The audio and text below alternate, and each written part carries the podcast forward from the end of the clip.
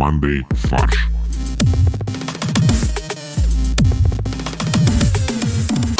Всем привет! Это подкаст «Мандай фарш». И у нас в виртуальной студии великолепные ведущие Максим, Я привет. Борис Это я, привет. и Олег. Привет, привет. В подкасте «Мандай фарш» мы обсуждаем последние новости, события, иронизируем на эту тему и придумываем забавные заголовки. А мы записываемся сегодня 6 июня, а 6 июня все знают, что это что? Э, День детей. Это шестой день защиты детей. Я представляю, знаешь, такой дневник. Шестой день мы защищаем детей. Это день рождения Пушкина и день русского языка. Это день рождения хип-хопа на Руси. Поэтому мы сегодня, у нас главные новости, мы поговорим а, про русский язык немного, а еще мы поговорим про школу и школьников, потому что сейчас идут выпускные. А, Максим, скажи, мы поговорим про главную новость? Это про индийца, который поселился в гнезде, чтобы спасти свою семью от коронавируса. Олег, ну слушай, у нас просто есть как бы pipeline новостей, я думаю, мы дойдем до этой новости где-нибудь в декабре. А из чего он сделал себе гнездо, это важно. Он тоже... В смысле, это Индия, там на каждом дереве гнездо. А, то есть он выгнал оттуда аистов или там орлов? Но он себе собирал, видимо, кусочки э, сена, там, э, мусор какой-то, все это между собой сплел, Старая ванна. поселился и жил там. Теперь это пятизвездочный отель. Это какая-то индийская система выд- выдачи звезд. Он продает свои курсы по медитации и просвещению. И он сделал суперсервис по этому. Это Airbnb такого нового поколения. И причем air в прямом смысле, потому что это на свежем воздухе. Birds and... Bees. Это немножко другое. Подожди, Birds and Biscuits, что это означает? The Birds and the Bees — это типа разговор о половых отношениях. э, э, с- э. Когда родители с детьми должны поговорить типа о том, как откуда идут дети, то у них это называется talking about the birds and the bees. Тогда это сто процентов подходит, потому что как бы именно вот это вот show me boobs and vagine это как бы чисто сообщение, которое приходит обычно от, Show, show me birds and да, bees. из вот то- то- того региона. Так, ну что, давайте. День рождения Пушкина. Что мы знаем о Пушкине? То, что он платил налоги. Мастер переходов просто. Причем мастер переходов так Борю называли, когда он играл на балалайке. Так Боря называли, когда он платил налоги.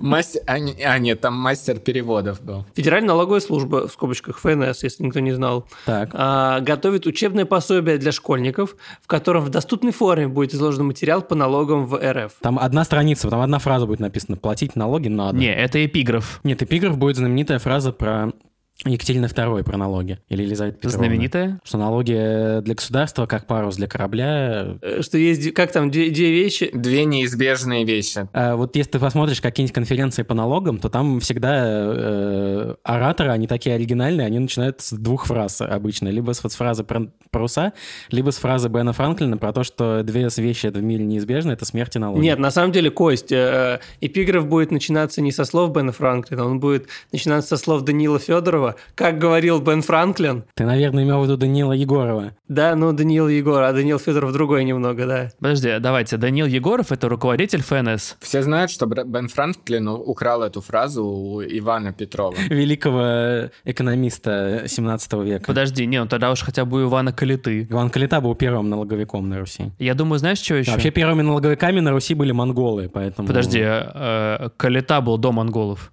Калита был во время монголов.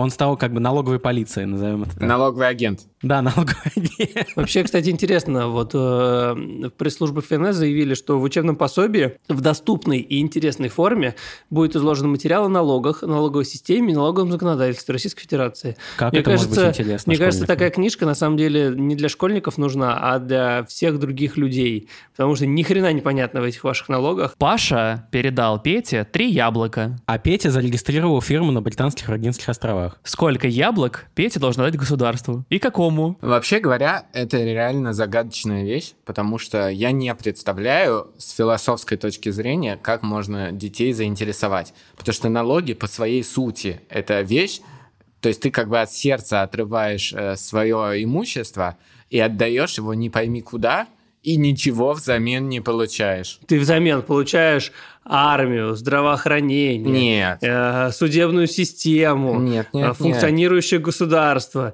и еще какую-нибудь фантазию, которую ты можешь придумать, которую нет в реальности. Но это все-таки разделенные вещи. То есть ты не напрямую получаешь, сколько заплатил, столько и армии получил. Ты э, заплатил, как бы и обязан заплатить, даже если армии не будет. Ну подожди, для России на самом деле система налогообложения, она исконно вот в крови сидит, потому что по факту государство собирает свой общак. Чтобы у нас была крыша над головой. Ну, это не, не надо уж такие параллели говорить э, только про Россию. Это во всем мире так. Да, общак — это международное слово, между прочим. Ты не знал, что это из, из индо, индоевропе... прото-индоевропейского языка? Как он, латынь. Общакус. А, это, кстати, от слова абакус счеты. А, Мы сейчас готовим книгу, говорит Данила Егоров. Она будет о налогах просто, и она скоро выйдет, естественно, и в интернет-формате тоже, отметил он, отвечая на вопрос участницы марафона о том, где школьникам и студентам можно узнавать достоверную информацию о налогах. То есть бежали, люди бежали марафон. Не, она участвовала в марафоне, в конце которого им бы рассказали о налогах, поэтому они бежали за знаниями. призом которого являлась возможность задать вопрос Данилу Егорову. И что ему первое в голову пришло,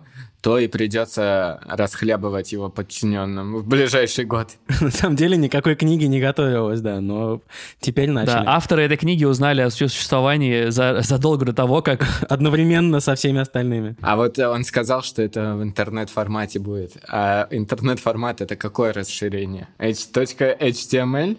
Да, HTML в блокноте можно будет читать. Там будет сложная ситуация рассматриваться, типа из серии «Петя, если а ты от папы слышал, что он уклоняется от налогов, то ты должен сообщить об этом, и там варианты ответов. Даниилу Егорову, Даниилу Милохину,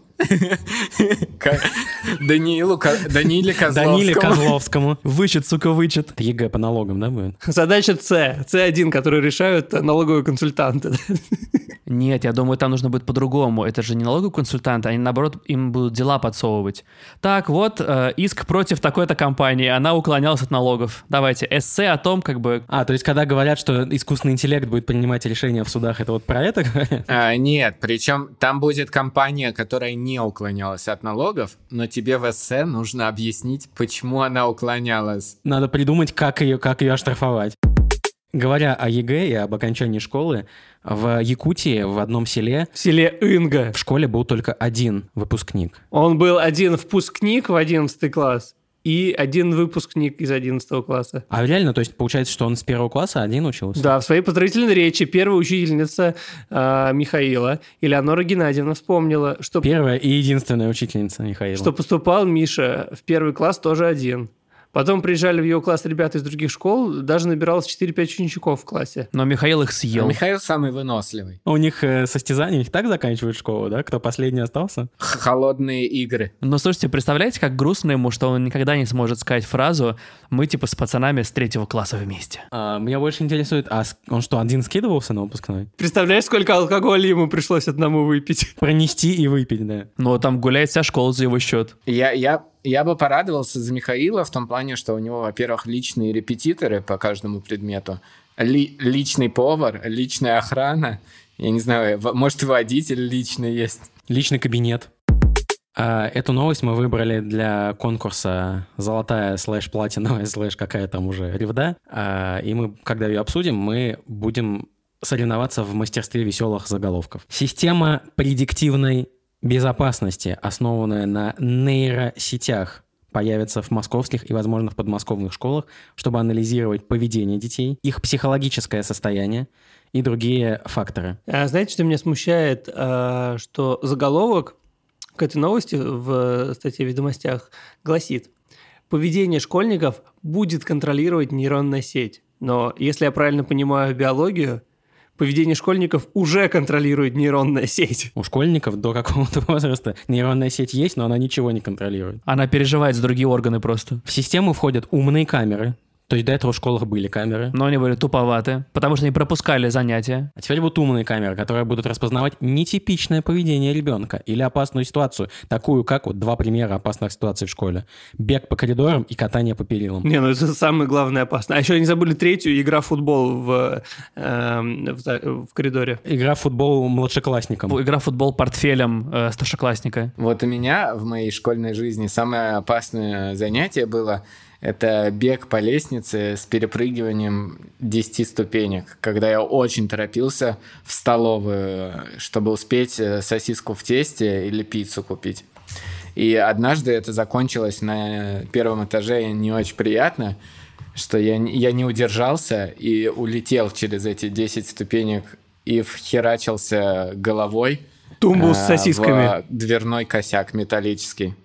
Рассек, рассек себе бровь, чуть не выбил гла- глаз. А вот если бы была нейронная сеть в школе, Олег, все бы произошло то же самое, ты бы то же самое разбил, но об этом бы сразу узнал э, директор школы. Ли- Либо все-таки как бы на первом этаже, когда я в полете вот находился, меня бы до того, как я успел разбить, меня бы лазером просто испепелили. На самом деле, эта нейронная сеть, она бы э, изучила поведение Олега на протяжении предыдущего года. Поняла, что он любит сосиски и пиццы. Да, поняла, что он так торопится к сосискам э, в тесте, и она бы сказала, в следующий раз предупредила бы поваров отложить для Олега сосиску в тесте, для того, чтобы он так не торопился. Нейронка бы изучила поведение Олега и предложила директору исключить его из школы. Пусть лучше мне, как э, Яндекс Лавка, сразу к кабинету просто доставить. М- Младшеклассники на скутерах ездят по школе и доставляют еду по кабинетам. Э, система звучит как полная жесть. Э, цитирую. Исполнительного директора группы компании «Союз Инфотех» Александра Кочурова, который будет это внедрять. Чтобы определить психоэмоциональное состояние ребенка, мы используем нейронную сеть, которая сравнивает заложенные в нее эмоции и анализирует все факторы от оценок ученика до его поведения. Для наглядной характеристики настроения используются смайлики трех видов. Баклажан, персик и... Баклажан, персик и капельки, да. Веселый, спокойный и грустный. Если у ребенка по данным системам три дня подряд плохое настроение, школьному психологу, учителю придет уведомление, которое подскажет специалистам, что нужно обратить внимание на ученика и поговорить с ним. А если у него плохое настроение от того, что за ним нейросеть следит каждый день? На самом деле нужно еще родителей подключать, чтобы им приходило пуш-уведомление «Вашему ребенку грустно». Я утром отводил веселого. Я не знаю, что вы с ним там сделали, но, пожалуйста, разберитесь. Верните мне вечером веселого ребенка, пожалуйста. Я обратно брать грустного не буду. Если поведение ученика представляет угрозу ему или окружающим, в систему поступает сигнал, уведомляющий учителя и других ответственных сотрудников школы. То есть загорается красное опасное поведение. Андрюха, у нас, у нас криминал, у нас труп, возможно, криминал. Ты, кстати, Максим, сейчас такой предвестник моего заголовка сделал, поэтому давайте я сразу озвучу. Андрюха, у нас труд, возможно, криминал. Ну давайте я э, с, с непопулярного, но очень школьного. Пердиктивная система. Но у меня заголовок, который я, я все никак не могу применить с предыдущих выпусков.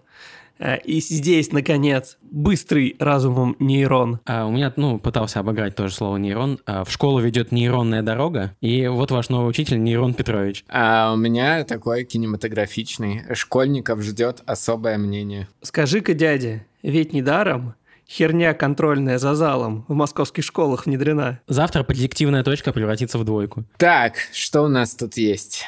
Э, Школьники попадут в нейросети. А, я знаю, что ты сдал прошлым летом. Так, ну, готовьтесь. Особенно в тему сегодняшнего выпуска. И в школе чахлый и скупой, на почве зноем раскаленный, алгоритм наблюдения за чадами, автоматизированный, реактивный, как грозный часовой, стоит один во всей вселенной. Подожди, ты сделал а, анчар как... э, Да. Именно, именно это я и сделал. Аббревиатуру? Класс. Алгоритм наблюдения за чадами, автоматизированный, реактивный. Вот у меня такое еще есть. Лес рук, а в нем озеро данных. Да можно даже и просто лес рук и озеро данных. Не, ну озеро в лесу такое же есть, как бы. Как камень в лесу. Ну, камень данных, хорошо, Олег. А, Можно плюсик тебе сразу поставить? Про камень данных? Так. А, В Подмосковье остановят мысли преступления школьников. Школа откажется от системы опознавательных сигналов. Или школа откажется от соси. Это запятая, да? Школа откажется, запятая, отсоси. У меня вот еще э, школам раздадут алгоритмические линейки. У меня есть такой, э, он немножко... Ну ладно, сейчас обсудим. Наберите в грудь воздуха. Сейчас вы испытаете гордость за Олега. А, Алгоритм Капотни или э, коротко Аль Капотни. Ну, еще был алгоритм починки типа Аль Пачино. Это я правильно понимаю, нет? Олег думал над панчем таким хорошим, и, так- и появился Аль Панчино. А в российских школах цифры изучает детей. У нас пойдут дальше новости одной строкой, и первым мы хотели бы обсудить нашу любимую тему «Надо что-то назвать». Как обычно, за этим всегда мы стоим в очередь. Почему самолет должен английской аббревиатурой называться? Глава Ростеха допустил проведение всенародного конкурса на новое имя для сухой суперджет. А почему бы и нет? Я тоже не понимаю, это же экспортная вещь. Мы же продаем ее в другие страны. Ну, да, мы пытаемся. продаем, но покупаем только в России. А у меня вопрос, а почему нельзя написать просто сухой русскими буквами и супер А суперджет что делать? тоже написать русскими буквами и все? Ну, это не, не русское слово. Ну хорошо, говорить супер лед, Отличная леталка, например. супер самолет, Супер тоже плохо, Кой. Супер — это иностранный. отличный самолет. Сухой, отличный самолет, СОС. Не, ну что, давайте по, по традиции. Балалайка, матрешка, что еще, как еще можно назвать самолет? Сп- Спутник. Я, я, я, все, я все еще вот не могу понять, как бы э, год меня мучает этот вопрос. П- Какого Почему хрена мы, та- мы и так хоро- хороший бренд, да, спутник, э, мы не создаем новый бренд за счет хорошей вакцины, а ис- переиспользуем старый и размываем его. А как бы ты назвал вакцину? Олег. Олег. Меня спас от коронавируса Олег. Позволь Олегу спасти тебя. Позволь Олегу войти в тебя дважды. А, да, а давайте подумаем, а вот как, вы, э, как бы мы назвали вакцину? Подожди, нам само- мы самолет еще пока не назвали, это уже вакцина. Нет, от этого все пойдет. Мы как вакцину, потом самолет назовем. Я бы что-то такое э, с медицинским флером. Шприц. Слово, которое такое русское, русское прям... из- Знахарь. Шприц, кстати, хороший. Все будут думать, что это как апероль шприц, и не будут бояться. Мне, пожалуйста, порцию корона шприца. Лечила. Ну хорошо, а этот а, самолет а, летала. Летала, да. Летала. Но это, Олег, ты говоришь по-чешски. Отечественно лечила. Спутник Ви. Поэтому как бы брать чешский язык за типа бренд Руси это очень странно. Кстати, по-украински самолет летак, поэтому я действительно... А, ну то есть ты хочешь переименовать его в гарный летак, да? Вот это вот. Сухой гарный летак. да. Главное, чтобы не горящий летак. На самом деле, э, я понял, что э, претензии главы Ростеха, она вообще не имеет смысла, потому что он говорит, почему самолет должен английской аббревиатурой называться? Но сухой суперджет это не аббревиатура. SSJ, я думаю, он имеет в виду. Ну так давайте просто назовем его как-нибудь по-другому, не SSJ, а типа там ВВП. Хорошая аббревиатура. Отличная аббревиатура, я считаю. Сухолет. Сухолет это у тебя по- на, на утро, когда ты много пил, у тебя очень такой сухолет. Минобороны предложила запретить военным опускать глаза более чем на 5 секунд во время видеосовещаний. Блин, это же как сайт-то.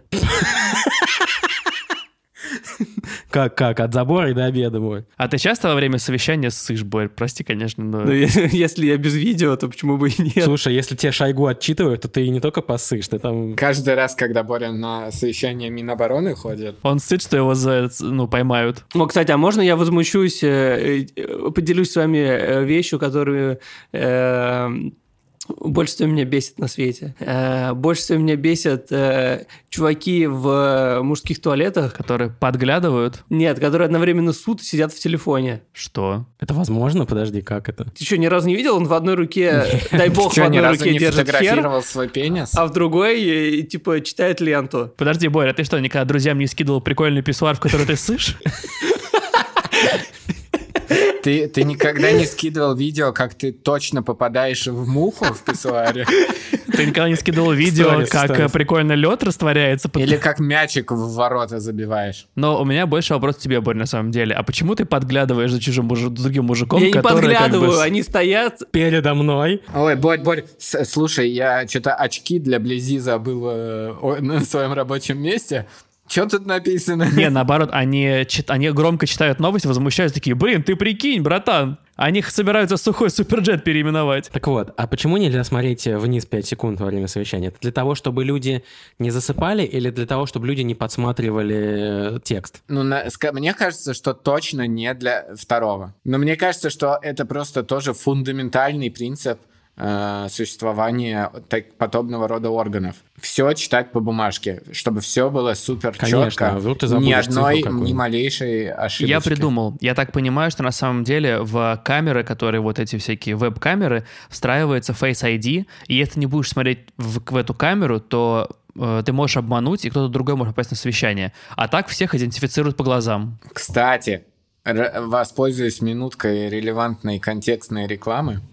Эм, У меня э, знакомые, э, по-моему, из Скалтеха или откуда-то, они ровно специально такое решение для видеоконференции делали, которое э, там нейросеть распознает видео и подменяет тебе глаза, чтобы они всегда смотрели в камеру. Это как картины, знаете, в музеях есть, которые смотрят постоянно на тебя. Да, ну они, они делают это изящно, то есть там моргание, все дела сохраняются, движение там глаз. Но они не смогли это реализовать, и они свою нейросеть продали в подмосковную школу в итоге. На самом деле, э, там есть объяснение этого инцидента. На заседании с Шойгу 3 ноября 2020 года одному из военных показалось, что полковник Визовский заснул. И после совещания он даже подал жалобу на коллегу. Министерство обороны провело служебную проверку, в результате которой офицеры пришли к выводу, что Визовский не спал, а конспектировал. Как они это выяснили? Он, он не спал. Просто его друг только что уронил стакан э, рядом с э, этим местом, и там осколки были, и он посмотрел вниз на этот стакан. Вот я все равно не понимаю. Провели служебное расследование, при- пришли к выводу, что он не спал, а конспектировал, и что другие участники тоже записывали и поэтому опускали глаза. Поэтому министерство по итогам расследования предложило запретить опускать глаза дольше, чем на 5 секунд. То есть нельзя конспектировать за Шойгу? Нет, конспектировать можно, но при этом нужно смотреть в экран. Да, слепое, это нужно научиться методам слепого конспектирования. Нет, это если на клавиатуре, а если бумагу записывать, то слепой метод плохо работает очень. У нас, смотри, у нас слепое следование и слепое конспектирование. Мы вслепую все делаем. Профессионально.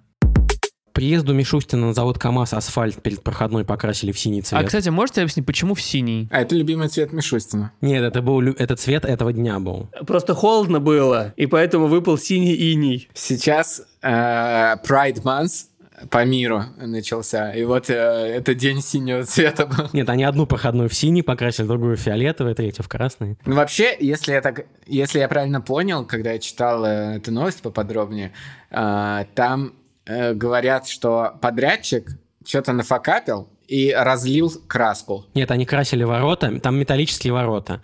Они красили металлические ворота и вот эту ра- заляпали асфальт. разлитую краску, ее как-то замаскировать, они решили все покрасить э, целиком одним цветом. И, видимо, выбрали синий как наиболее похожий там, на Они той же цвет краской, они просто взяли асфальта. ту же краску, которую они красили ворота, и ей покрасили асфальт. Нет, нет, я думаю, они красили э, ворота желтым цветом, разлили его, и чтобы правильно зам- замаскировать, решали желтый смешать с синим, чтобы получить зеленый. Они, они долго выбирали между синим цветом и цветом мокрого асфальта. Но дождя не было в этот день, поэтому поняли, что мокрый асфальт было бы не, неправдоподобно.